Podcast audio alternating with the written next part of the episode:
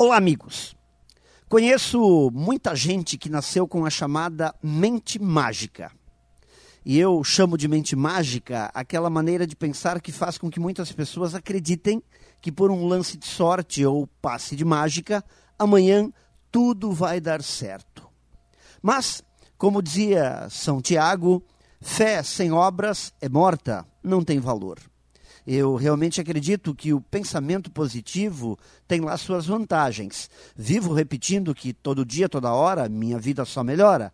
Mas sei que não serão fadas e gnomos que irão resolver minhas pendengas. Preciso acordar e trabalhar firme. Preciso fazer acontecer.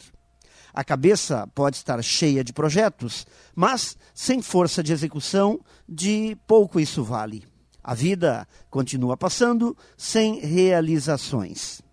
A mente mágica precisa ser acompanhada de atitudes mágicas, pois somente assim os resultados mágicos irão acontecer.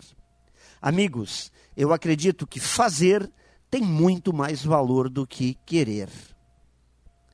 Pense nisso e saiba mais em profjair.com.br. Melhore sempre e tenha muita saúde.